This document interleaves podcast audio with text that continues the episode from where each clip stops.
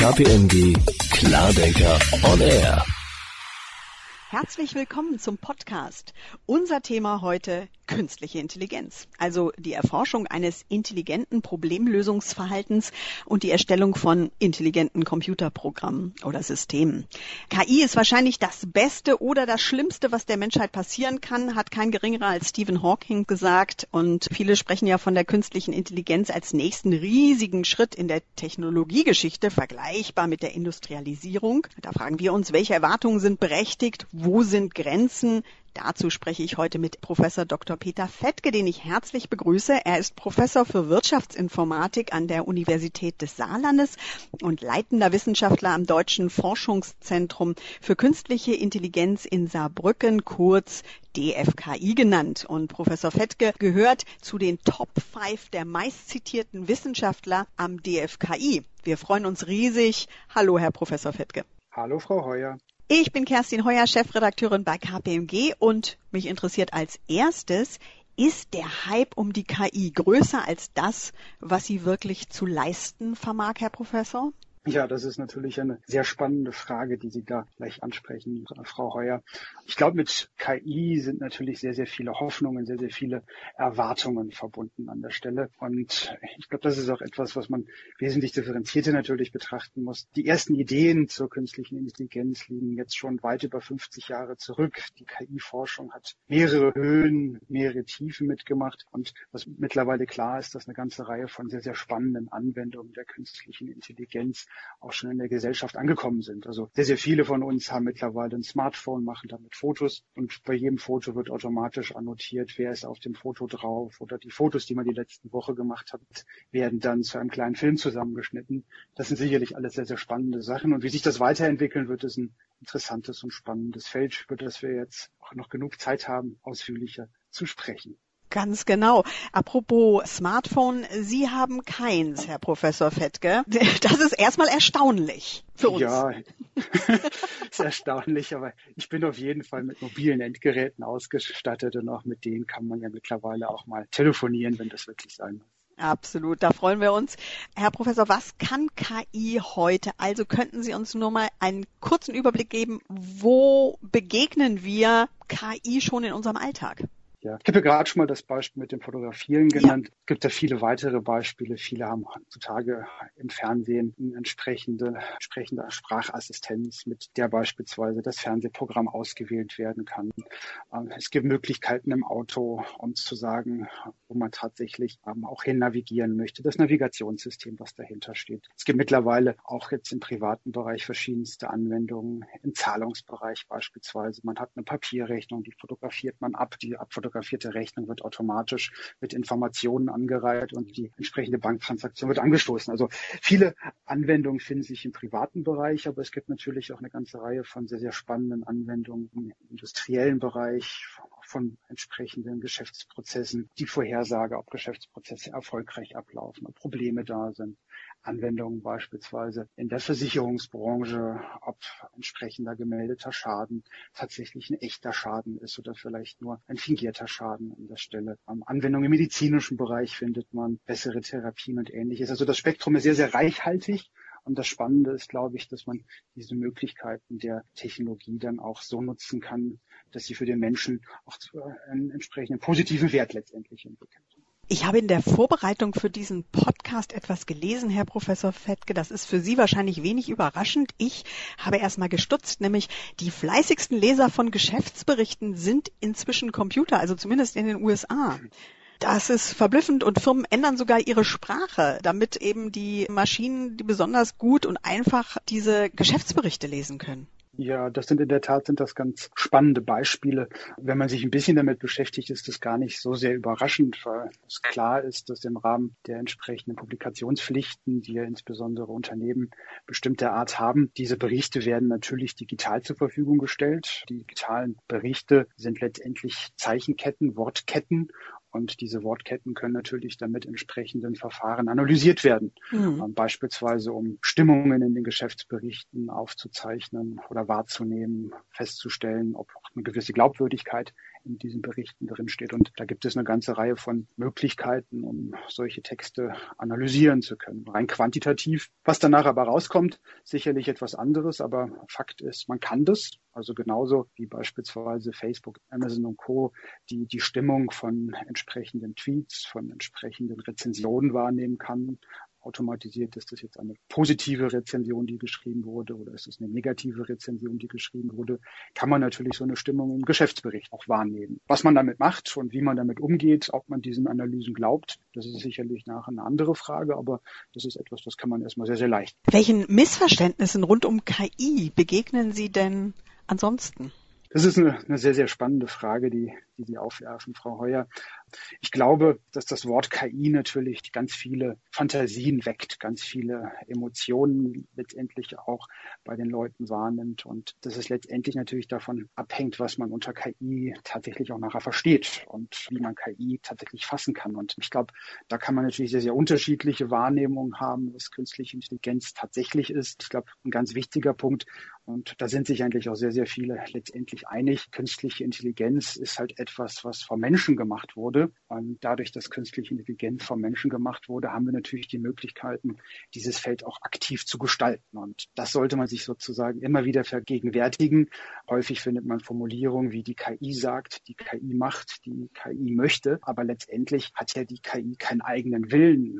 Die KI hat sich ja nicht selbst gemacht, sondern die KI-Systeme steckt ja schon eigentlich in dem Namen künstlich drin. Künstlich ist ja der Widerspruch zu natürlicher Intelligenz. Die natürliche Intelligenz ist letztendlich von der Welt, von Gott gegeben, je nachdem, welchen Glauben man sozusagen verfängt. Aber gerade das Attribut künstlich ist ja der Gegensatz zu der natürlichen Intelligenz. Und das ist künstlich, weil es von Menschen gemacht worden ist. Und jedes Mal, wenn man sagt, die KI macht, die KI möchte, heißt das letztendlich eigentlich, und das muss man sich vergegenwärtigen, dass irgendein Mensch oder ein Unternehmen etwas möchte oder irgendetwas macht und mit diesem System etwas vorhat. Das, was letztendlich dieses System macht, ist ein entsprechendes Problem, was gelöst werden soll. Und dieses KI-System bietet dann eine Lösung für dieses Problem an. Und ob man das gut oder schlecht findet, hängt natürlich von den Kriterien ab, wie man die bewerten möchte gibt sicherlich auch unterschiedliche Bewertungen zu unterschiedlichen Zeiten von unterschiedlichen Personengruppen. Also beispielsweise autonomes Fahren ist vielleicht für Personen, die nicht mehr die physischen Möglichkeiten haben, eine tolle Sache. Vielleicht auch für Personen, die auch nicht das Alter haben, einen Führerschein zu haben, beispielsweise ein Kinder oder auch ein Kranke, ist das sicherlich eine feine Sache. Aber für Taxifahrer ist das auf der anderen Seite sicherlich etwas nicht so Gutes. Und diese Komplexität der Einschätzung, was KI ist, das ist sicherlich etwas, was vielfach nicht vernünftig reflektiert wird, nicht in der Tiefe durchdrungen wird und wo man eigentlich, glaube ich, immer wieder darauf hinwirken muss, dass es nicht die KI ist, die einfach über uns hineinfällt, sondern wir haben als Mensch die Möglichkeit, die KI-Systeme auch eigenständig zu gestalten.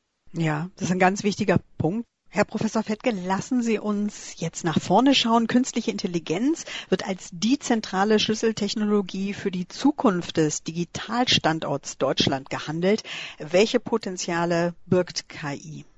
Ja, das ist sicherlich ein sehr, sehr breites Feld, was dort aufgespannt wird an der Stelle. Und Sie haben jetzt auch schon die künstliche Intelligenz in den größeren Rahmen der Digitalisierung gesetzt. Das ist sicherlich ein ganz wichtiger Punkt, dass man KI nicht einfach als ein isoliertes System versteht, sondern natürlich ist die KI oder ist ein KI-System in andere Informationssysteme, in andere Informationstechniken eingebettet und die Digitalisierung sicherlich wieder, um es nochmal in etwas weiteren Kontext zu setzen, ist letztendlich in den Prozess der Industrialisierung eingebettet an der Stelle. Und ich glaube, wenn man die letzten 50, 100 Jahre zurückschaut, ist halt die Industrialisierung der Gesellschaft, insbesondere natürlich der Arbeit, sehr, sehr vielschichtig vorangeschritten. Mechanisierung Digitalisierung spielt eine große Rolle, die Automatisierung spielt eine große Rolle, Arbeitsteilung ist ein wichtiger Faktor. Und genau an dieser Stelle setzt, glaube ich, die KI auch an. Also ähm, es werden Arbeitssysteme stärker mechanisiert. Es ist nicht mehr eine Blackbox, was einfach an einer Stelle irgendwo passiert, sondern komplexe Arbeitssysteme äh, werden stärker strukturiert, werden dadurch automatisiert natürlich. Das heißt, die menschliche Arbeit wird durch Maschinen ersetzt. Und das führt natürlich dann auch zu neuen Formen der Arbeitsteilung zwischen verschiedensten Personen. Aber auch Arbeitsteilung natürlich zwischen dem Menschen und der Maschine. Und ich habe jetzt ganz bewusst dieses Feld so weit aufgespannt, weil das, glaube ich, etwas ist, von dem man sich tatsächlich immer sehr deutlich machen muss, dass es eine ganz grundlegende Entwicklung ist. Und auf der einen Seite sind es natürlich immer einzelne Beispiele, beispielsweise das Extrahieren von Informationen von einem Papierdokument oder beispielsweise, dass die Maschine Schach spielen kann. Das sind Einzelbeispiele, aber diese Einzelbeispiele, die greifen natürlich in einen größeren Prozess der Industrialisierung ein. Und die Industrialisierung ist sicherlich jetzt ja nicht auf eine Branche beschränkt sicherlich im Bergbau sind gewisse Vorreiterrollen, in der produzierenden, im produzierenden Bereich gibt es gewisse Bereiche. Und was jetzt passiert, und einige Kollegen haben das ja auch sehr plakativ ausgedrückt, ist das zweite Maschinenzeitalter. Es kommt also darauf an, dass nicht mehr die physische Arbeitskraft sondern die intellektuelle Arbeitskraft ersetzt wird. Die Beispiele im Audit-Bereich haben wir schon gehört, aber es gibt auch vielfältige andere Beispiele. Denken Sie beispielsweise an Tätigkeiten, die Anwälte vornehmen an der Stelle. Das sind normalerweise hochbezahlte Tätigkeiten, aber da gibt es auch natürlich eine ganze Reihe von Routinenfällen. Und das wird nicht an einem Wirtschaftszweig sozusagen Halt machen, sondern das wird sehr, sehr vielschichtig unterschiedliche Bereiche durchziehen. Und ob das gut oder schlecht ist, das hängt sicherlich von der Bewertungsperspektive letztendlich ab. Vielleicht ein Beispiel aus einem ganz anderen Kontext. Denken Sie an Schulen oder an Universitäten. Gerade jetzt zu den aktuellen Zeiten müssen viele Studenten, viele Schüler sicherlich zu Hause ihre entsprechenden Lernarbeiten durchführen. Und dann kann das durchaus sehr, sehr interessant sein, natürlich, wenn Sie eine unmittelbare Rückmeldung zu dem Text bekommen, den Sie geschrieben haben oder zu der Aufgabe, die Sie gelöst haben. Das ist sicherlich ein schönes Erfolgserlebnis, wenn man nicht darauf warten muss, bis der Lehrer nach einem Tag oder nach zwei Tagen eine Rückmeldung gibt. Wenn man sofort von der Maschine, von dem KI-System eine Rückmeldung bekommt, ob das nun gut oder schlecht war, dann ist das sicherlich was sehr, sehr Positives. Auf der anderen Seite, wenn man sagt, die tatsächliche menschliche Urteilsfindung bei der Benotung einer Klausur oder einer Schüleraufgabe überlässt man der Maschine, muss ich sagen, wird mir doch durchaus ein bisschen grausig an der Stelle. Und dieses komplexe Feld ist, glaube ich, etwas, was man immer wieder durchdenken muss, in welchem konkreten Problembereich ist man. Und dieser Problembereich, das wird sehr, sehr vielschichtig. Vor allen Dingen das Thema Compliance ist ja in dem Zusammenhang auch nochmal ein sehr großes Feld. Wo sehen Sie da die großen Herausforderungen? Compliance ist in der Tat ein sehr, sehr großes Feld, wenn, wenn, wir über Compliance sprechen. Es gibt das große Feld der ganzen juristischen Fragestellungen, der Fragen in der Wirtschaftsprüfung, wird dann runtergebrochen auf verschiedenste Teilbereiche für IT-Systeme. Also das ist ein sehr, sehr spannendes Feld. Ich glaube, worüber man sich gerade da Gedanken zu machen muss, ist, welche tatsächlichen Herausforderungen dort zu meistern sind, was sind die tatsächlichen Probleme, die man dort erzielen möchte und welche Kriterien an dieser Stelle dann auch definiert werden. Es herrscht ja auch vielfach die Sorge, die KI könnte in Zukunft den Menschen ersetzen. Herr Professor Fettke, Sie hatten es schon ein, zwei Mal angedeutet. In unserem Gespräch in einer telefonischen Umfrage des Digitalverbands Bitkom äußerten kürzlich 65 Prozent der Befragten, sie fürchteten den Verlust von Arbeitsplätzen durch künstliche Intelligenz. Inwiefern ist diese Sorge denn berechtigt, Herr Professor Fettke? Ich habe ja vorhin schon mal das Beispiel des, des, Taxifahrers genannt, der natürlich durch ein entsprechendes autonomes Fahrzeug ersetzt wird an der Stelle. Und ich glaube, solche Beispiele gibt es natürlich in der Geschichte der Technik und auch in der Geschichte der KI natürlich an vielen anderen Stellen auch. Also wenn Sie heute in eine Bank gehen und eine Überweisung durchführen möchten, dann gehen Sie eigentlich noch nicht mehr, mehr physisch in eine Bank, um einen entsprechenden Mitarbeiter zu kontaktieren, sondern es wird online über ein entsprechendes Buchungsterminal durchgeführt. Das heißt, auf der einen Seite Seite fallen sicherlich natürlich an verschiedensten Stellen Arbeitsplätze weg. Und das ist auch, wenn man das wirtschaftliche, ökonomische System als Ganzes betrachtet, nicht ungewöhnliches an der Stelle, dass durch neue Technologien Arbeitsplätze wegfallen. Auf der anderen Seite ist es natürlich auch klar, dass durch neuartige Techniken auch neue Arbeitsplätze entstehen können an der Stelle und auch nicht nur entstehen können, sondern auch faktisch entstehen. Das sind sicherlich natürlich einmal die Leute, die in der Lage sind, solche technischen Systeme zu konstruieren, fortzudenken, zu implementieren, zu betreiben, zu betreuen. Es sind aber natürlich auch eine ganze Reihe von neuen Möglichkeiten, an die man vorher sozusagen noch nicht so richtig gedacht hat. Also es gibt mittlerweile beispielsweise auch in der Szene der Kreativitäten, der Kreativen und Künstler eine ganze Reihe von Künstlern, die auch neue Technologien wie KI auch für ihre Kunst einsetzen an der Stelle, die also neue Möglichkeiten haben durch solche, durch solche Eigenarten. Und das ist etwas, was ein ganz wichtiger Punkt ist. Vielleicht auch ein ganz ähm, anderes Beispiel, was es vielleicht auch noch sehr, sehr plastisch macht. Wenn Sie heutzutage ein KI-System, ja, beispielsweise ein Navigationssystem in Ihrem Auto haben, dann ist es ja nicht so, dass dieses Navigationssystem immer den Beifahrer ersetzt hat an der Stelle. Sie haben sozusagen in einer fremden Stadt sind Sie ja nicht erst dann mit dem Auto unterwegs gewesen, wenn auch tatsächlich ein Beifahrer da war, der ortskundig war und Ihnen den Weg aufzeigen konnte, sondern dieses Navigationssystem ist einfach ein netter Assistent, der nicht unbedingt auch jemand anders den Job wegnimmt. Aber Sie merken schon an der Art meiner Antwort, das ist ein Feld, was sehr, sehr spannend ist und ich kann jetzt auch mit meiner Forschung, mit meiner Wissenschaft nicht in die Glaskugel sozusagen reinschauen und zu sagen, äh, dieser Job ist tatsächlich etwas, der erfolgsversprechend ist in der Zukunft, dieser ist etwas, der nicht erfolgsversprechend sein wird. Ich weiß, dass es eine ganze Reihe von Kollegen gibt, die dort Forschung vorantreiben auf so einer sehr, sehr grob, groben, holzschnittartigen Art. Wie weit man die Dinge glauben kann, das muss man sicherlich auch wieder differenziert und reflektierter beachten. Aber es gibt da sicherlich Umwälzungen. Zu sagen, es passiert gar nichts und alles ist gut, das ist sicherlich eine Entwicklung, die nicht so sein wird. Das ist ein interessanter Aspekt. Vor allen Dingen, es gibt natürlich auch immer die Diskussion, inwiefern entstehen neue Arbeitsplätze, welche Art von Arbeitsplätzen dadurch, für welche Schichten der Gesellschaft sind die geeignet. Also das ist ja wirklich ein sehr, sehr weites Feld. Ich würde gerne noch auf einen anderen Bereich zu sprechen kommen, nämlich das Thema fehlerhafte Entscheidungen durch KI. Auch viel diskutiert. Also wenn die KI mir jetzt zum Beispiel in einem Online-Shop Dinge zum Kauf vorschlägt, die überhaupt nicht zu mir passen, dann ist das zwar Zeitverschwendung und für mich persönlich persönlich und das finde ich vielleicht nicht so gut, aber es ist ja nicht gefährlich. Gibt es denn Dinge, wo Sie sagen, hier sind Bereiche, da sehe ich Gefahren, da müssen wir sehen, dass wir die in den Griff bekommen, Herr Professor Fettke? Ja, also es gibt sicherlich eine ganze Reihe von Bereichen, wo solche Entscheidungen auf jeden Fall oder solche Fehlentscheidungen natürlich dramatische Auswirkungen der Stelle. Das sind alles sicherlich Entscheidungen, wo es um Leben und Tod geht von einzelnen Personen. Also wenn jetzt beispielsweise ein KI-System entsprechende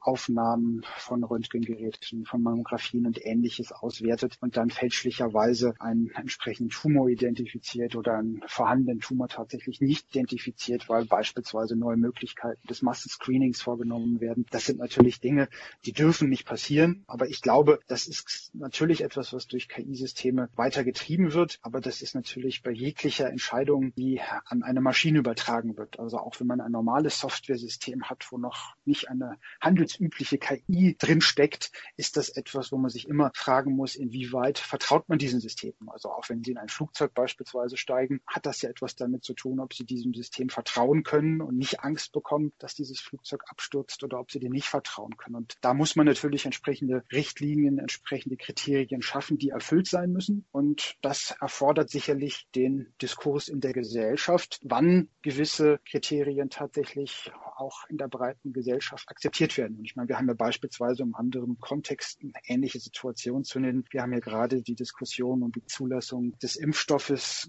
gegen Corona. Und es gibt ja durchaus die Diskussion, warum andere Länder beispielsweise schneller ihre Zulassung vorantreiben als Deutschland oder als Europa. Und dafür gibt es sicherlich Gründe. Und über diese Gründe muss, glaube ich, tatsächlich transparent und tief diskutiert werden. Und man darf nicht im Irrglauben haben, wenn menschliche Experten nicht in der Lage sind, eindeutige Antworten auf eine Frage zu geben. Also beispielsweise ist ein Bewerber geeignet, einen gewissen Job durchzuführen. Und da sind sich Experten sicherlich natürlich nicht einig. Dann wäre es komplett falsch zu glauben, dass eine Maschine, auch wenn sie eine eindeutige Antwort gibt, dass diese Antwort eindeutig als richtig oder falsch klassifiziert werden kann. Und das ist etwas, das muss man eigentlich immer wieder wiederholen und muss man immer wieder darauf hinweisen. Natürlich kann eine Maschine eine Antwort geben und eine entsprechende Person selektieren oder mehrere Personen selektieren und entsprechend andere Personen auch nicht selektieren. Aber die Frage, ob eine Antwort richtig oder falsch ist, ist ja komplett unabhängig von der Frage, ob die Maschine etwas richtig oder falsch bewertet hat an der Stelle, sondern darüber muss man sich ja im Vorfeld überhaupt klare Gedanken machen, was sind geeignete Bewerber, welche Kriterien müssen diese Bewerber erfüllen, welche Anforderungen müssen an den Auswahlprozess gestellt werden. Und da ist sicherlich ein ganz wichtiger Aspekt, den man halt berücksichtigen muss, ob eine solche Entscheidung, die typischerweise ein Mensch fällt oder auch fällen möchte, ob dort andere Experten tatsächlich sich einig sind, dass das eine richtige oder eine falsche Entscheidung ist. Und bei der Einstellung eines Mitarbeiters ist es sicherlich so, dass es nicht ein richtig oder falsch gibt. Das ist nicht eine Aufgabe der Mathematik, wo man drei plus sieben rechnet und man weiß, dass das Ergebnis gleich zehn ist und alle Experten sind sich einig, sondern das ist eine wesentlich komplexere Frage und es wäre letztendlich falsch, die Hoffnung in ein KI-System zu setzen, dass ein KI-System sowas lösen kann, sondern an dieser Stelle müssen natürlich ganz klare Kriterien definiert werden, welche Anforderungen an die Entscheidung zu setzen sind. Und es muss natürlich auch definiert werden, ähm, welche Fehler nicht gemacht werden dürfen. Und die Beispiele, die Frau Höfer genannt hat, die in Richtung Diskriminierung gehen, sind natürlich Beispiele, die sind völlig inakzeptabel. Herr Professor Fettke, Sie haben schon gesagt, wir brauchen einen Diskurs in der Gesellschaft. Zum Schluss deshalb eine ganz winzige kleine Frage. Wie lässt sich denn eine sichere und verantwortungsvolle KI erreichen? Das ist sicherlich etwas, was viele Gemüter bewegt. Was ich mir wünsche, ist, dass dieser Diskurs zu einer sicheren und verantwortungsvollen KI sicherlich nicht nur die Themen, die Frau Höfer gerade schon angesprochen hat, in, in Richtung Diskriminierung berücksichtigt, sondern dass ein solcher Diskurs natürlich Teilnehmer aus sämtlichen Fakultäten an einer Universität, um mal akademisch zu sprechen, auch tatsächlich involviert. Also dass das Thema, was eine KI tatsächlich leistet, was eine KI verantwortungsvoll macht, dass das jetzt nicht nur aus der mathematisch-informatischen Fakultät vorangetrieben wird, sondern dass auch die geisteswissenschaftliche Fakultät dabei ist, dass Soziologen dabei sind, dass Juristen dabei sind und auf diese Art und Weise auch dann tatsächlich einen, einen breiten und gemeinsamen Diskurs führen, um auch zu wissen, worüber man tatsächlich spricht, was heißt Verantwortung in diesem Bereich, was sind Möglichkeiten, was sind Grenzen. Und diese Gespräche, weiß ich, die finden mittlerweile in vielen Arbeitsgruppen statt, die finden äh, an vielen Universitäten statt, die finden auch bei uns im DFKI insbesondere in vielen Bereichen statt. Aber ich bin mir sehr, sehr sicher, dass dieser Diskurs noch nicht in allen Bereichen tatsächlich auch in der Gesellschaft angekommen ist. Es geht in der Schule los, dass im Mathematikunterricht teilweise Dinge anders wahrgenommen werden als in anderen Fächern.